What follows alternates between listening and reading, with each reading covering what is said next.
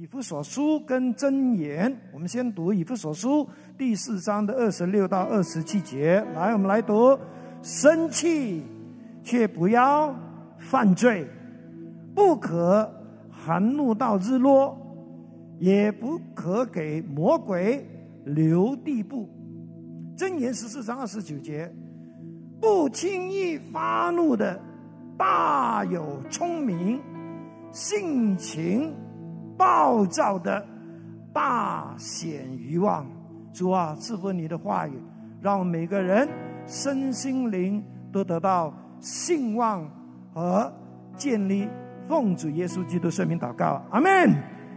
今天跟大家讲到怒气，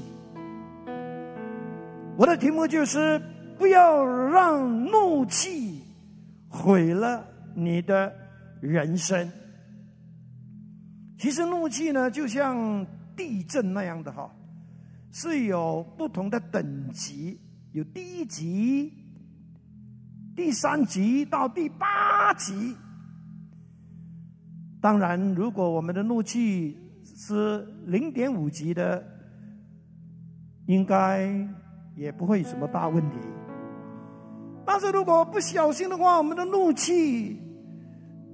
是六级、七级、八级的话呢？哦，六姐妹，那我们就要小心了，因为怒气本身会带来非常严重的后果，它甚至可以毁掉一个人的人生。美国有位父亲，因为在愤怒的底下，他将四个。在家里面蹦蹦跳跳、吵吵闹闹的孩子，丢在水池里，活活的把他们淹死。这个愤怒导致四个无辜的小生命丧失了，也导致这位父亲从此他的人生就给毁了。哦，弟兄姐妹，什么是怒怒气呢？怒气是我们人的情绪受到某一种的刺激的一种剧烈的反应。通常，通常这种反应都是在我们忍无可忍的情况下爆发。我们会发怒，是因为可能别人的一些讲的话，也可能是别人的一些行为。或者是别人做了一些让我们很不愉快的事情，你要注意哦。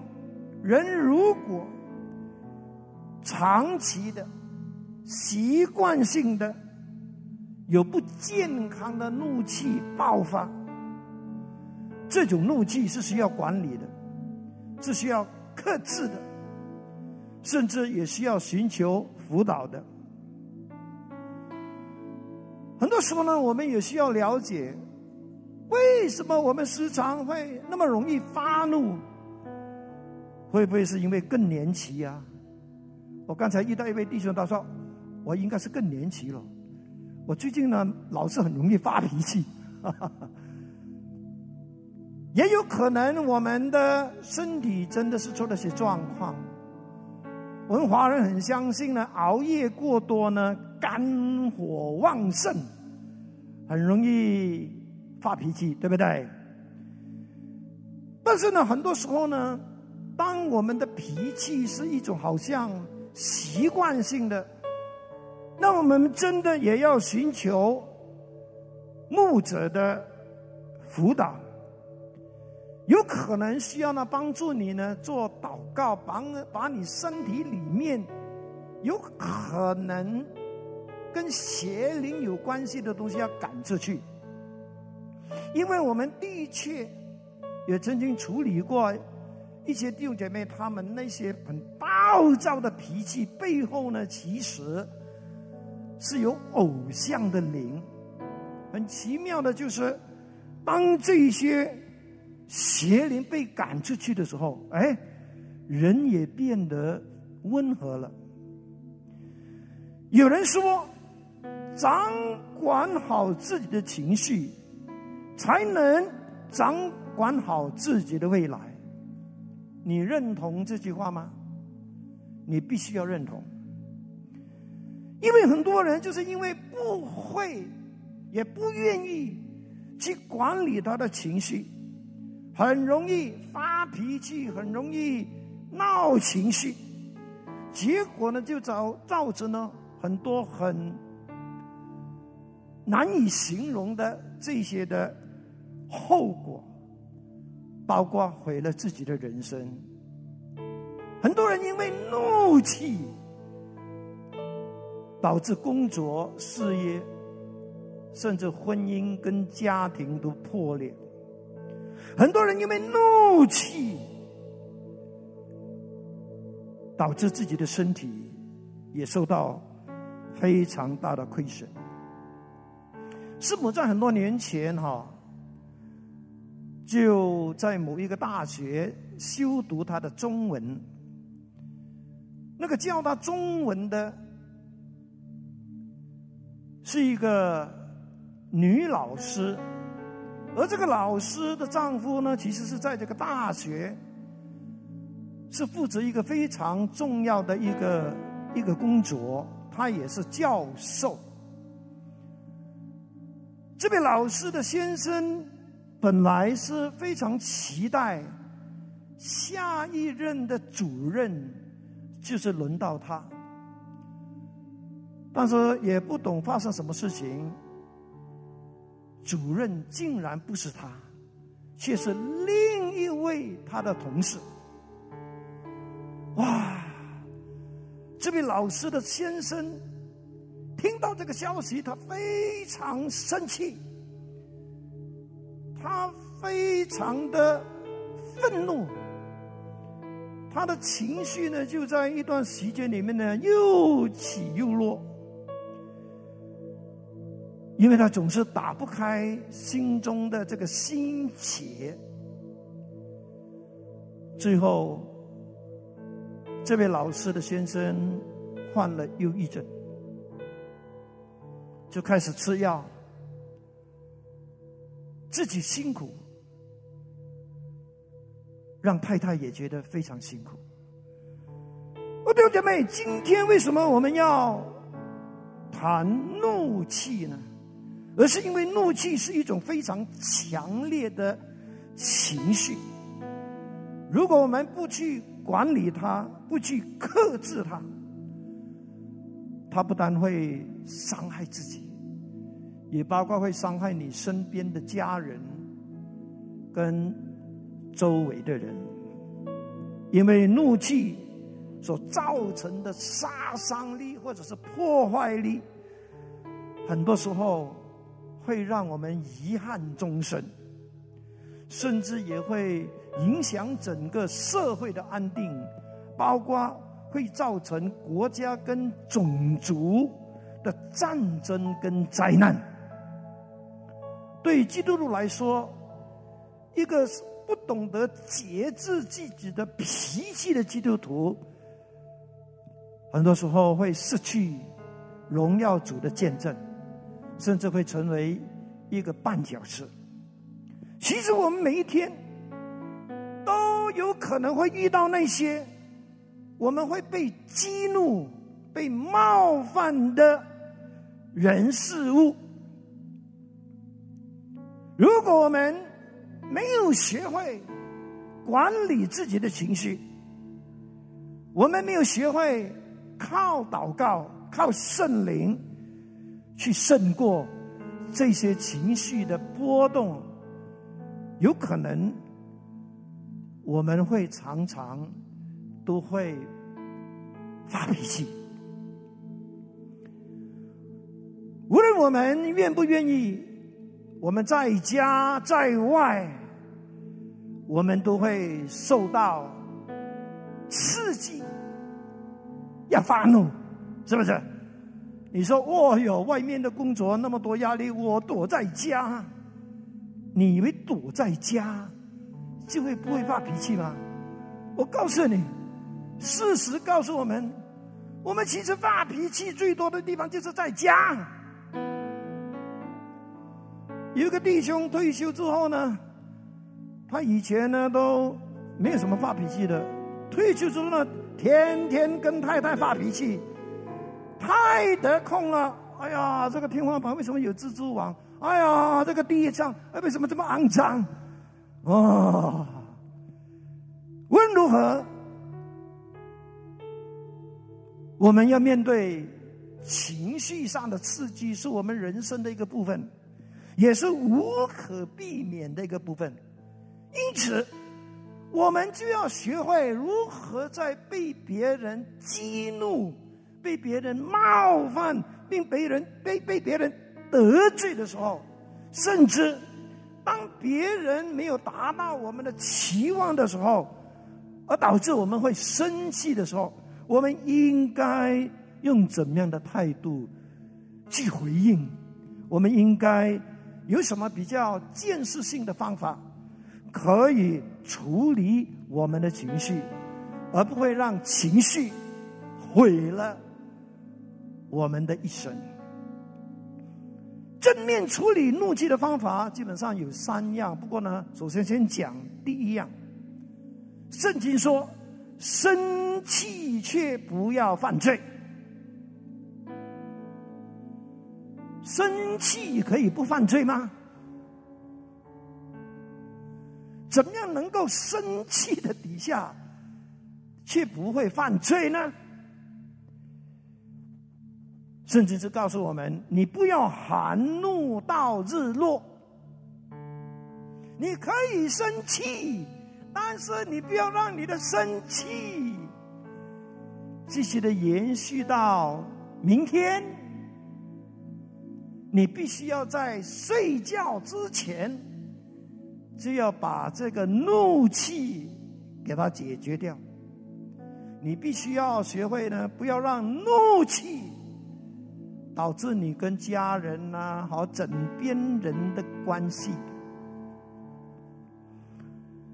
你必须要越早要越好的处理。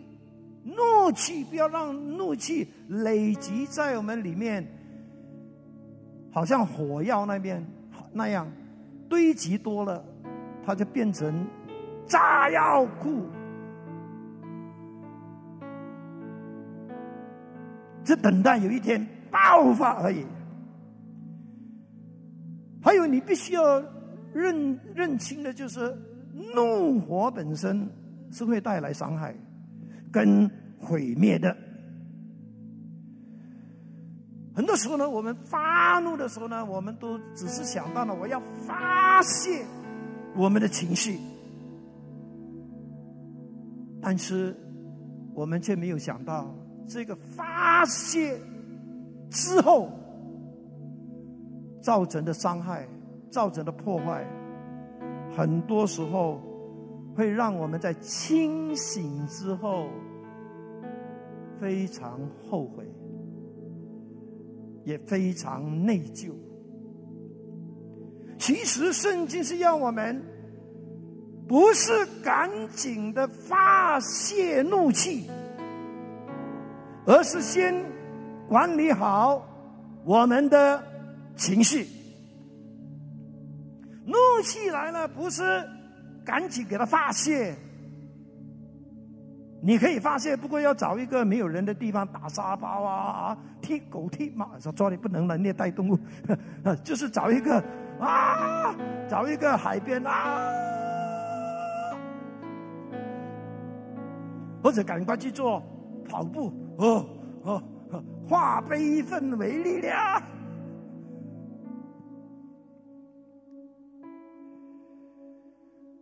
我们要赶快的靠圣灵、靠祷告、靠认罪，消除我们心里面的怒气。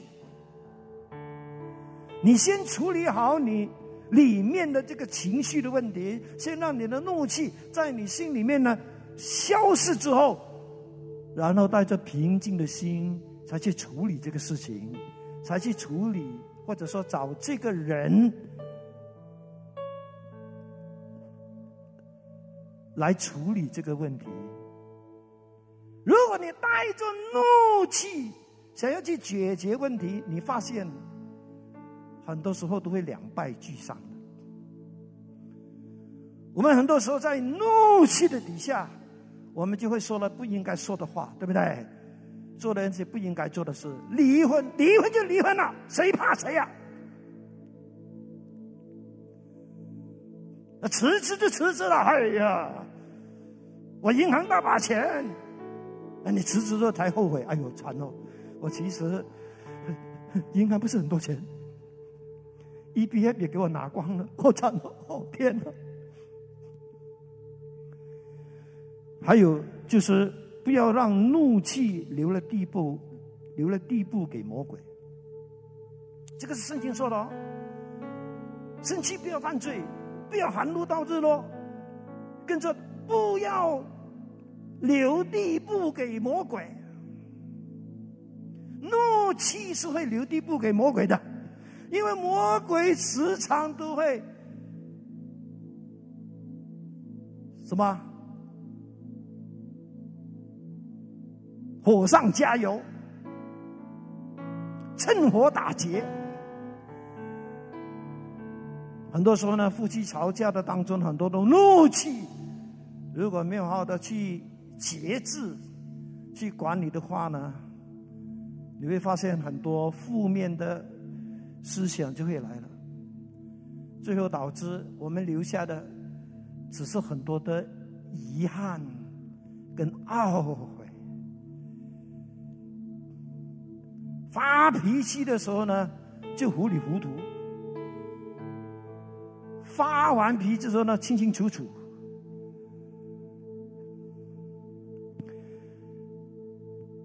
第二次世界大战期间，罗马尼亚这个国家遭受到德国军队的入侵，很多平民百姓就这样被关进监牢。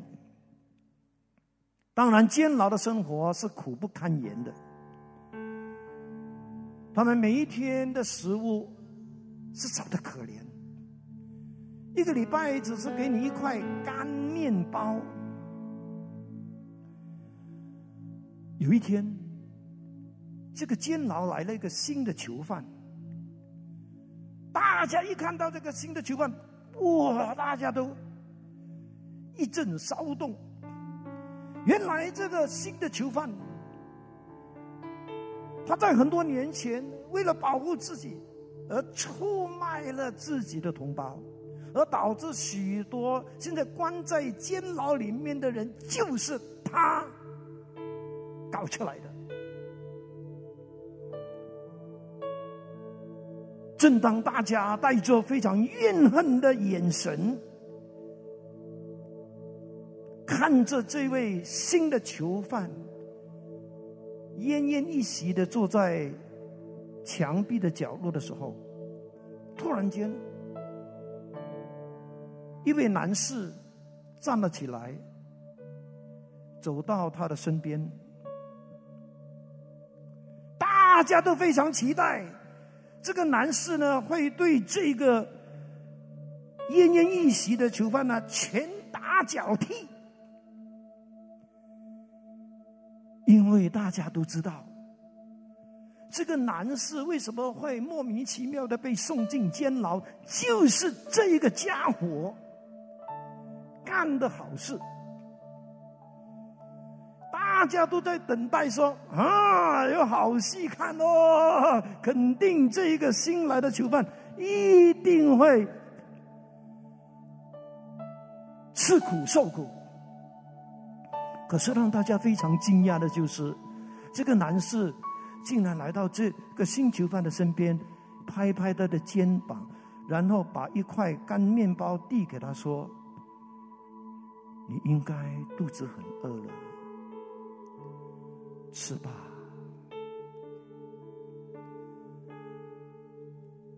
当这个新囚犯看到这个这个这个男士的他。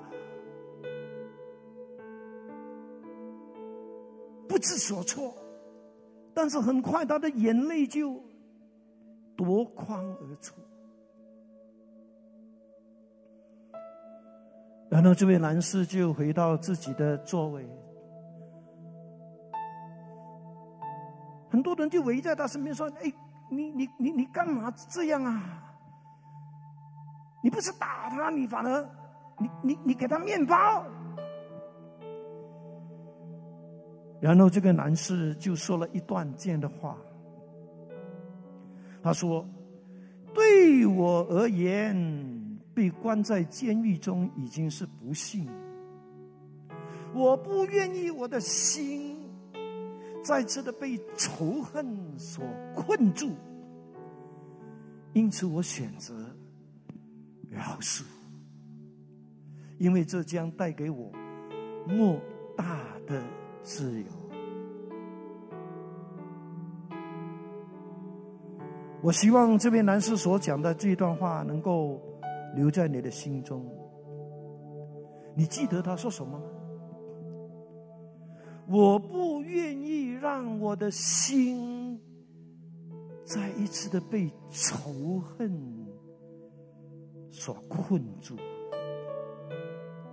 坐牢已经很痛苦了。仇恨捆绑，那种坐牢的感觉更痛苦。求主恩待我们，让我们的内心不会被太多因为怨恨而产生的怒气，好像把我们关在一个无形的监牢的里面。让我们看不到明天，看不到未来。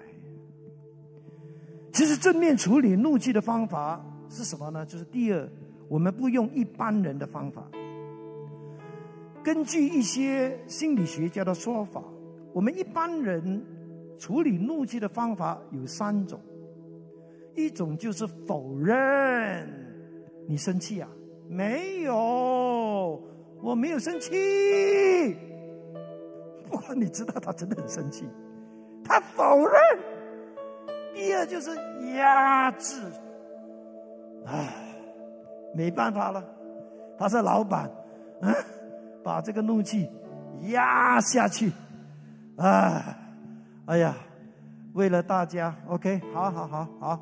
啊，我就啊食谁猫了啊，吃死猫啊，压下去。哦，我们总是把很多的怒气，就是呢，用这个强忍的方法，而且会时常告诉自己：啊，退一步，海阔天空；啊，小不忍，自谋大乱啊，这乱大谋啊，或者是呢，啊，我们会跟自己讲什么：忍得一时之气，免得百日之忧。啊，就是一直啊呀呀。压。哦，弟兄姐妹，压制怒气呢，都有它的暂时性的好处的，但是长期来说，你是不可能把太多的怒气压在里面，因为迟早有一天，当你的怒气爆发的时候，你就会说这句话：“我已经忍你很久了。”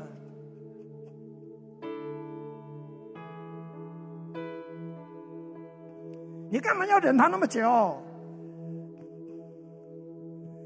是因为你一直压制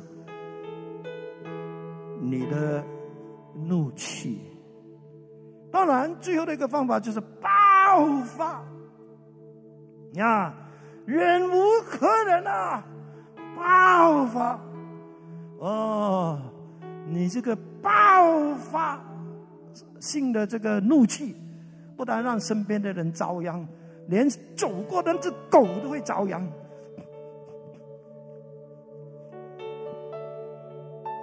其实，真正处理怒气的方法不是这样的，怒气是必须要解除。OK。否则的话呢，更厉害的怒气会爆发。那其实，怒气带给我们的伤害是什么呢？啊，你不妨上网啊，很多资料的哈。基本上有三三个很严重的伤害，第一就是它会它会伤害你的身体健康，第二它会影响你自己跟神的关系，第三你会伤害到家人，甚至是他人。有一份的报道呢，他说呢，怒气会伤害我们八方面，OK，它会导致我，它会伤我们的心脏，伤我们的肝脏，伤我们的肺脏，伤我们的肠胃。它会让我们的皮肤很难愈合，它会致癌。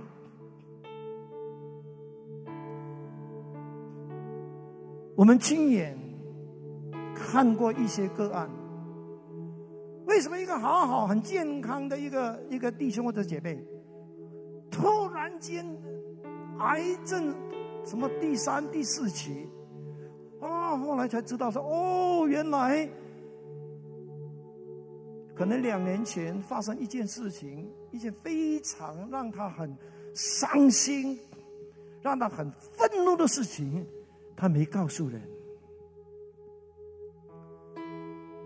一直把这一个情绪压制在心底里面，可是却不知不觉已经损害了他的健康。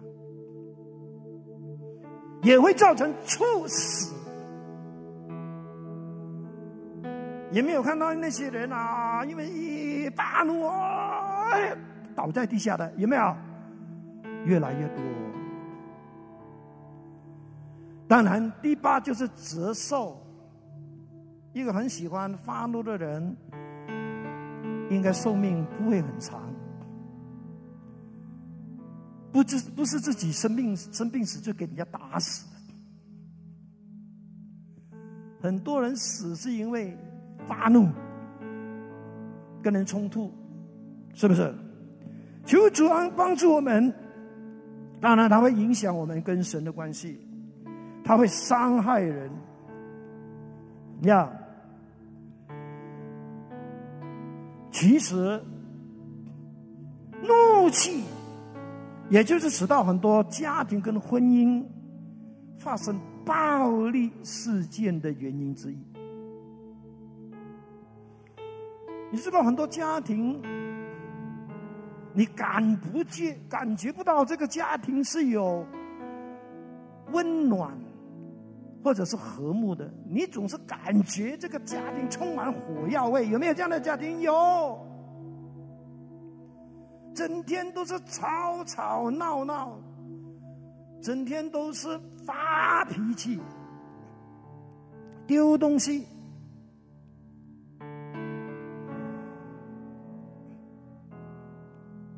有人说：“哈，当一个人的性格是比较容易发怒的，就要去追溯他的原生家庭。”通常这种的孩子或者这种的大人啊，他们从小的时候就是生长在一个充满怒气的家庭长大的，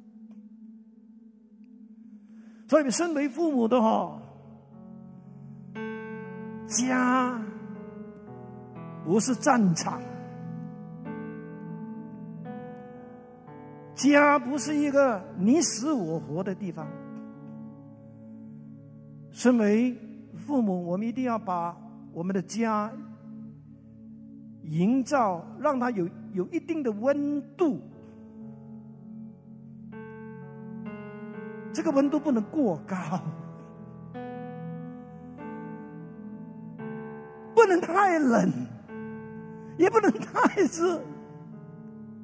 冷就是很冷漠，太热这世上都是有火药。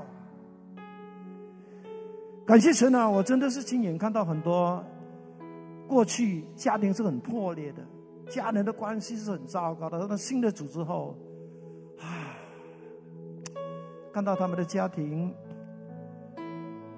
有和睦、有爱、有谅解、有包容，真的很感恩。我也看到不少的弟兄姐妹。特别是有一些是可能过去是坐过牢的，或者是一些前吸毒者，你当初看他的时候呢，我你真的不敢看他，凶神恶煞。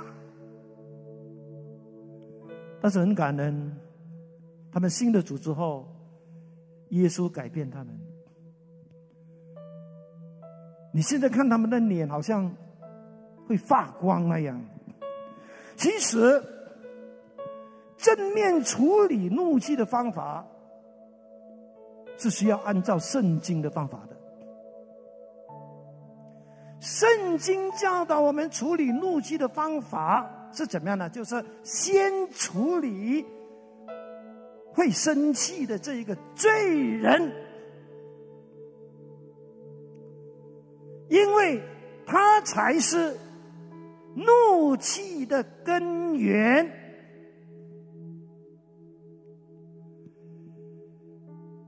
很多人不是没有处理怒气。而是他们处理的怒气只是表面的，而没有针对他这个人后面那一个犯罪的性情，也就是我们常常圣经所用的一个字眼啊。如果这里有朋友呢，我稍微的讲一讲这个字眼呢，可能你开始要习惯了，因为它是。形容我们人本身，我们是一个会犯罪的罪人，在我们的性格性情、我们的生命里面，有一个犯罪的天性，而这个天性就是造成我们会发怒的根源。这些字眼是什么字眼呢？就是自己啦、老我啦。救人呐，肉体啊！其实怒气只不过是我们这个老我 （old self） 这个肉体的罪性 （sinful nature） 的一个彰显的一个表达。所以，我们人什么时候会发怒呢？都是跟我有关系的。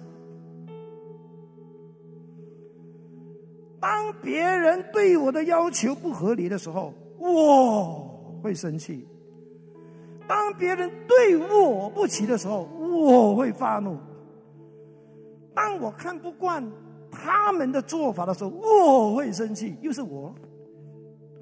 当别人忽略了我的存在。和重要性的时候，我会生气，又是我。当我的权威受到威胁的时候，我又生气了，又是我。当我的付出没有得到别人的感谢的时候，我又生气了。全部都回到那个我，这个就是。圣经所讲的罪性，那我们怎么样去处理这个让我们会发怒的罪性呢？我们就要让主耶稣在我们的生命中掌权，因为这个罪性是你搞不定的，你必须要让一个超越他的力量的主耶稣在你的生命中。掌权，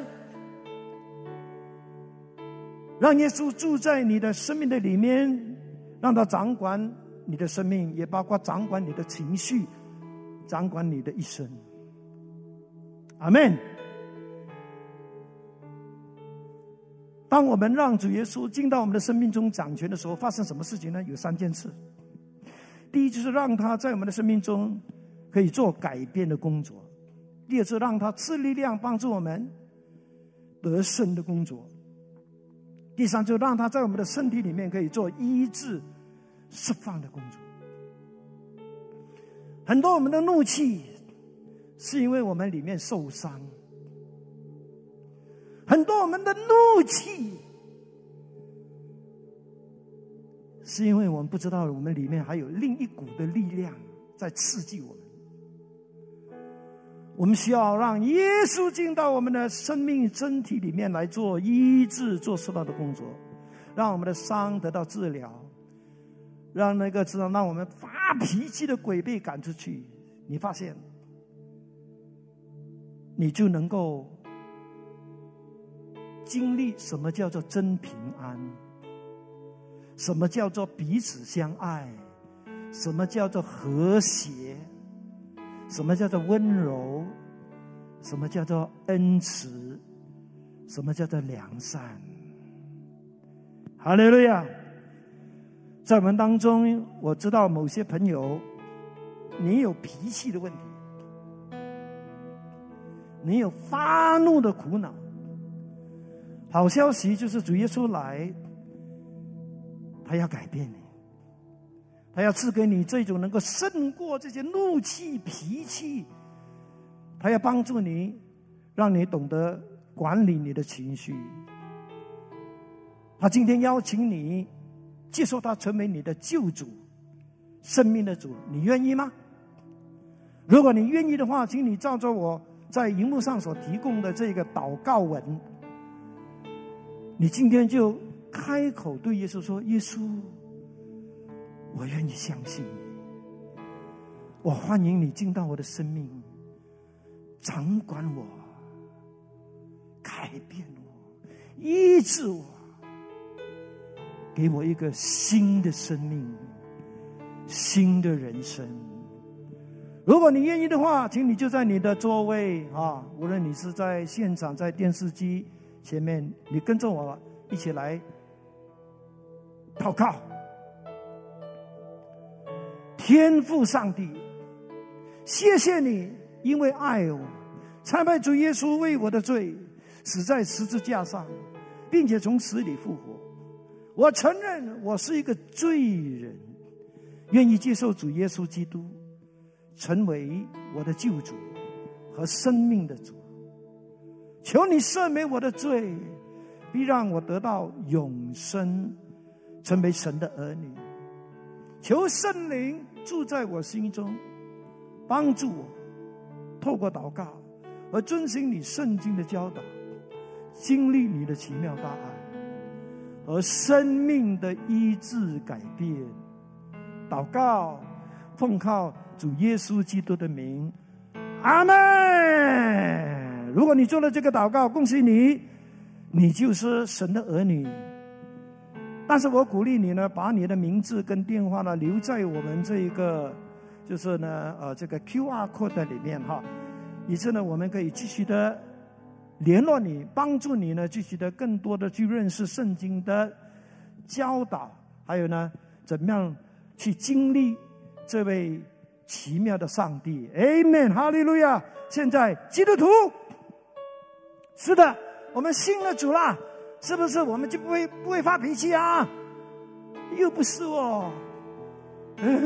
信了耶稣之后，还会发脾气。不过呢，讲真的，发脾气的次数是少了很多，发脾气的力度也没有以前哈八级七级那么大了啊。呀，不过还是会发脾气哦，还会动怒哦，怎么办？哦，弟兄姐妹，很多时候我们就是少了一点，少了什么呢？让主耶稣在生命中掌权。我们没有让主耶稣在生命中掌权，因为那个掌权的就是我，还是我，我，我，我说了算。如果你真的要战胜那个使你呢常常发怒的老我，你必须要学会，就是让耶稣永远在你生命中掌权。怎么样能够做到呢？就是你必须要建立与主亲近的灵修生活，就是透过祷告、读圣经、敬拜的生活，来让你每一天都能够得到新的力量、新的恩高、新的平安，去战胜。你里面那个还存在的那个老我，不然的话呢，你活着的就是老我，你没有力量去胜过这一个老我，你需要靠耶稣。靠耶稣的力量，不是靠自己，是是靠灵修。透过灵修，心静足，让他把更多的平安喜乐、更多的爱、更多的恩慈良善、更多的温柔节制忍耐给你，你就发现，你每一天的生活就不一样了，是不是？好。我有四个祷告是要帮助弟兄姐妹的哈。第一个祷告，我要你回应的就是：你是否有很容易发怒、动怒的问题？你是否愿意在主的面前坦诚的承认，你一直都有这个问题？如果你愿意的话，你这个时候举起你的手，你跟主说，你真的是跟主说啊。哎呀，你跟主说，主啊，我有这个问题，我有这个很容易动怒的问题，求你来帮助我，给我力量胜过。谢谢你，奉耶稣的名祷告，阿门。你要祷告哦，不是我祷告，你祷告啊！啊，第二，你要回应的是什么呢？就是你是否有让生气的事情、生气的人，你还是没有呢？还是不愿意宽恕他们？你还是不愿意放下这个怨恨？是什么缘故呢？是你不愿意，还是你觉得你自己没有办法做到？你现在是否愿意祷告主说：“主啊，给我力量，我可以宽恕，我可以放下，我可以放过那个人。”如果你愿意的话，举起你的手，对主耶稣说。主啊，帮助我！我愿意宽恕，我愿意放下我心中的怒气。求你帮助我，现在就脱离这个捆绑，现在就释放我。脱离发怒的辖制，奉耶稣基督的圣名，阿门。好，第三，你需要回应祷告的是什么呢？就是你是否愿意求主宽恕你？因为你时常含怒到明天，你没有听他的吩咐，呀。你愿不愿意这个时候说主啊，圣我有这个问题。因为当你认了这个罪呢，会发生什么事情呢？好让你的身体健康恢复，好让你跟家人朋友的关系恢复，好让你能够跟主的关系保持清净。真的，你需要得到罪的宽恕，你需要求神宽恕你这一个含怒到明天的。罪，你愿意吗？如果愿意的话，请你跟着我开声，主啊，宽恕我这个很习惯含怒到明天的罪，赦免我，帮助我。每一次当我发怒的时候。我都要来到你面前，祈求赦罪，好让我的身体可以恢复健康，好让我所有跟人的关系可以恢复，也好让我能够更容易的跟你保持亲近。谢谢你听我的祷告，奉耶稣基督的圣名，阿门。最后，